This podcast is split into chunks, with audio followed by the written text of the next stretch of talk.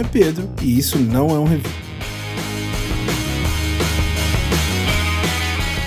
Explicando como funciona. Eu pego um produto de qualquer natureza e não falo dele por alguns minutos. No fim, eu te digo se vale a pena você gastar seu tempo e dinheiro com ele ou não.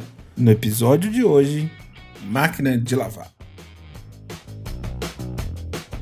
Se isso aqui fosse um review, eu ia falar da invenção da máquina, ia falar quando que a máquina de lavar chegou no Brasil, por que que máquina estraga tanto assim.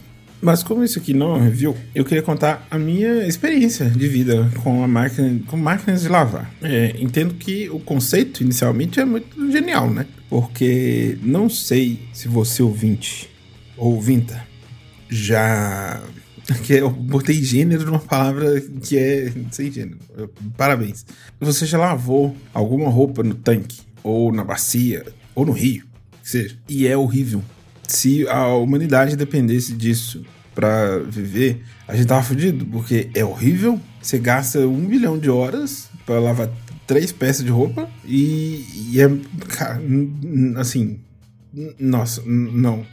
A gente. Máquina de lavar devia ser um bem absolutamente universal. Então, a minha experiência com máquina desde o início foi. Lá em casa, a partir do momento que a gente teve máquina de lavar, ela deu problema. Então, antiga, eu não sei se isso era uma particularidade da minha residência, mas máquina para mim você comprava a máquina e comprava junto o rapaz que consertava a máquina. Porque era sempre, assim, a máquina ela funcionava umas três semanas e uma semana ela ficava lá na, na, na, na oficina do, do rapaz. Eu esqueci o nome dele. Mas assim, ele era amigo da minha mãe.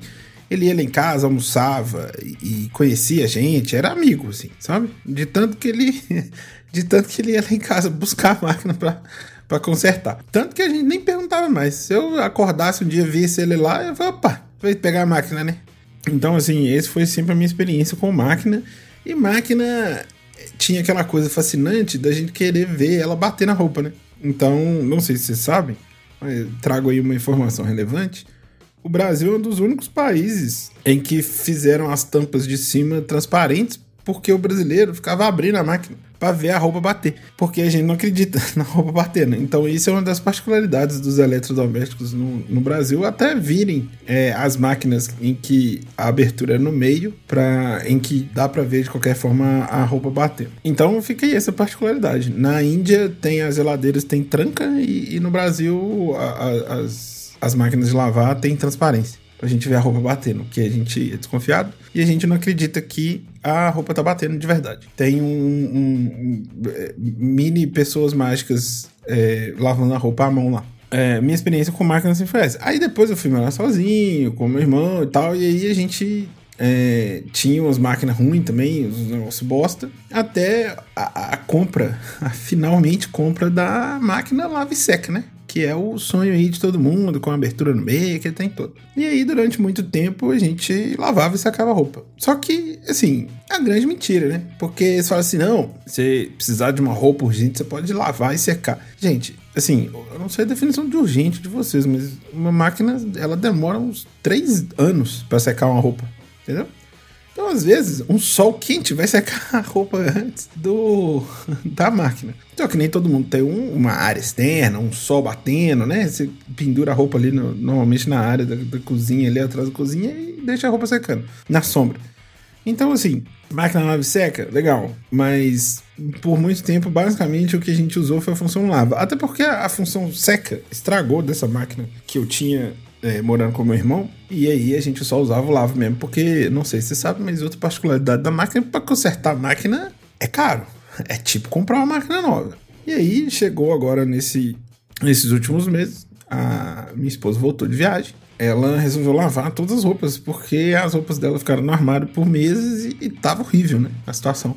Então, a máquina trabalhou, coitada. Só que essa máquina que eu tava aqui em casa é a mesma máquina que eu tinha morando com meu irmão, né? Que a gente ganhou dele de, de, de presente quando a gente casou. E aí eu vou te falar uma coisa. depois de 10 anos, vou te falar que um eletrodoméstico, inclusive, durar 10 anos é muita coisa. Porque estamos aí, né? Na era da obsolescência programada, na era que as coisas são tudo de plástico, não dura nada. Então, assim, não que antes durava também, né? Porque se minha mãe mandava a máquina consertar uma vez por mês, não quer dizer que durava muita coisa. Mas a máquina simplesmente parou. É, e aí chamamos um, uma, um moço da especializada lá, como é que chama? Especializado, vai ficar especializado. Pra dar uma olhada na máquina, ele abriu, olhou e falou: Isso aqui é placa-mãe.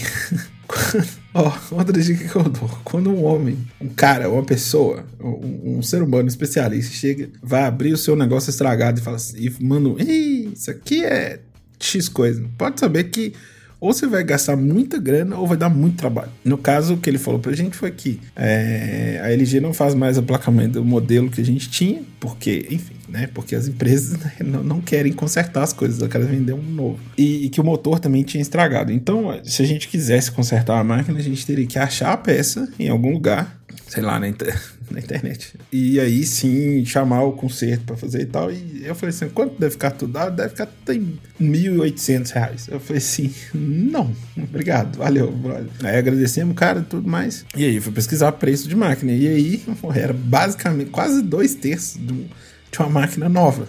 O, o, o conserto. Então, assim, já dou outra dica valiosa aqui. Passou de um tempo, e o conserto custa metade, ou é, pelo menos metade de uma nova, compra uma nova. Tô te falando, porque eu já consertei televisão e durou seis meses. E, e, eu tive que comprar uma nova depois e eu peguei 600 reais e joguei no lixo. Então, assim, compra outra. E aí o que a gente fez foi justamente comprar uma nova máquina. E aí, cara, entra um episódio que é: existem 6 bilhões de tipos de máquina e cada tipo de máquina tem mais uns 800 subtipos de máquina. Então é um desespero. Então, assim, o que eu aconselho na hora de comprar uma máquina? Saiba o que você quer.